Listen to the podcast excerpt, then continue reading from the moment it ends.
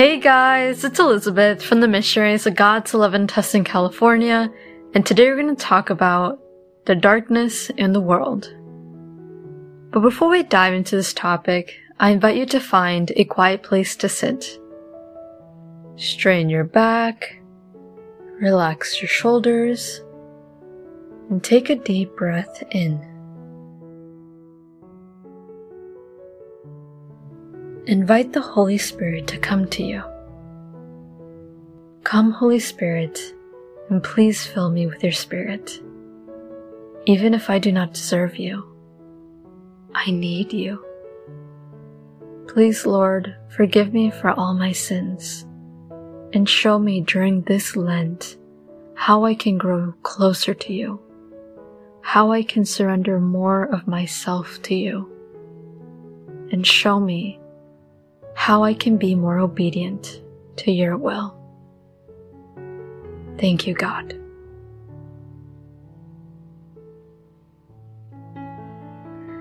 So today we're going to be reflecting on Romans 8 verses 31 through 34, which reads, What shall we say after this? If God is with us, who shall be against us? If he did not spare his own son, but gave him up for all of us, how will he not give us all things with him? Who shall accuse those chosen by God? He takes away their guilt. Who will dare to condemn them? Christ who died, and better still, rose and is seated at the right hand of God, interceding for us? The Word of the Lord. So before I dive into meditating this Bible passage, I want to give you guys a tip.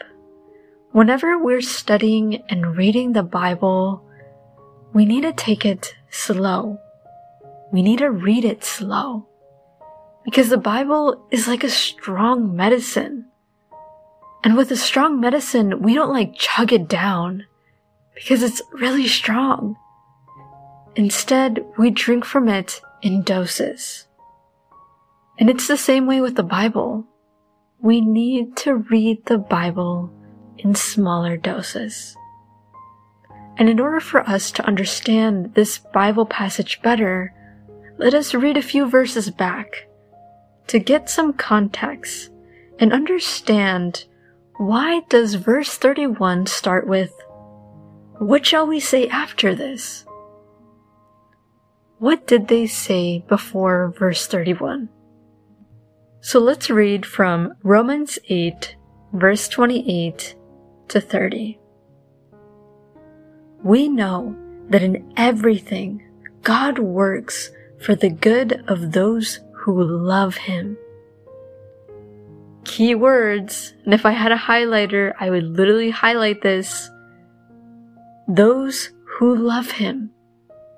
It's telling us that God does wonders and gives us blessings and does good things to the people who love him. Not just to everyone, but he especially does it to those who love him. Continues to read, Whom he called according to his plan. Those whom he knew beforehand. He has also predestined to be like his son, similar to him, so that he may be the firstborn among many brothers and sisters. And so, those who God predestined he called, and those whom he called he makes righteous. This reminds me of a lot of the times when we're called to serve God, when we're called to be His disciple, we don't deserve that calling. None of us deserves to be a servant of God. I know that for a fact about me. When God called me, it was during a lifetime where I felt like it was the least moment that I deserved it, that I deserved the honor of serving Him.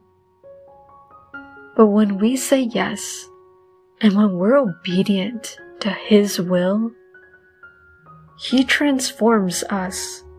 Maybe a really sinful person, somebody who wasn't even that close to God. He turns that into righteousness, into something holy and beautiful. He transforms us because it's no longer us who's serving. It is God through us who serves. But let's keep reading. And to those whom he makes righteous, he will give his glory. Wow. What a beautiful Bible verse. It makes sense why verse 31 then says, What shall we say after this? I would say the same thing. Like, what else could you say? Because here, God was telling that we were predestined, that God knew us before we were even born, before we came into this earth. And Through Him, we're made righteous. And we're given His glory when we love Him, when we serve Him, and when we say yes to God. But let us go back to reflecting verses 31 through 34. The main message that it's telling us is if God is with us, then who will be against us? When we have God, who has the power to harm us? When God has our back, Jesus is a good pastor, and we are his sheep when we follow him truly. And our good shepherd, Jesus, will always take care of us. Now, yes, in life, there are people who are against us. Sometimes we have enemies, or people who we don't get along with. And those people could be our coworkers, family members, people at school, you name it. They could be anywhere. But as long as we are with God, they can't do anything to us because He's there protecting us. But unfortunately, there are people who choose different paths, dark paths, like people who kill babies, or people who are promoting perversion, like the big social media companies, where they're promoting perversion to children.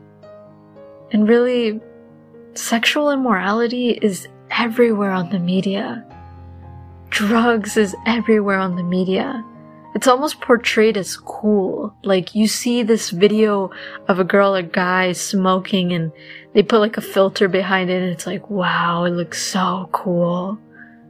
That's unfortunately the promotion that the world is giving us.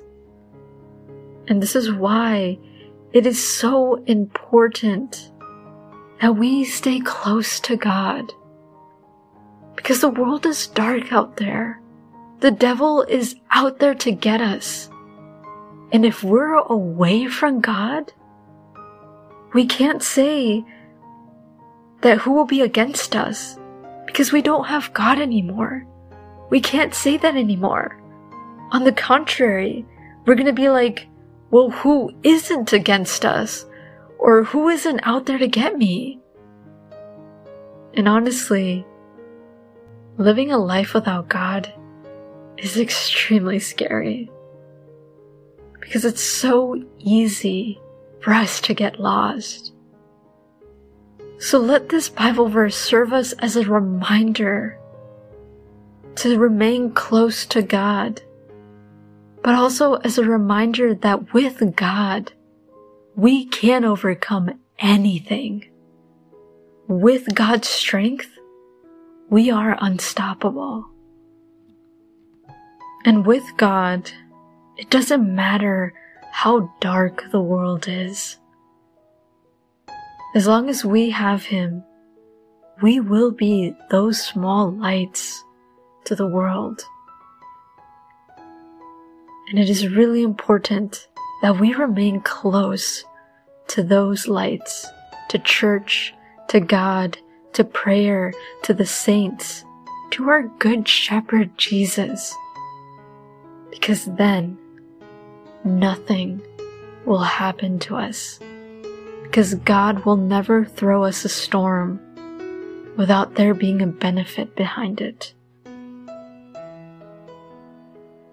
So I invite you to continue meditating on this Bible verse and tell God, Speak to me, O Lord, for your servant is listening.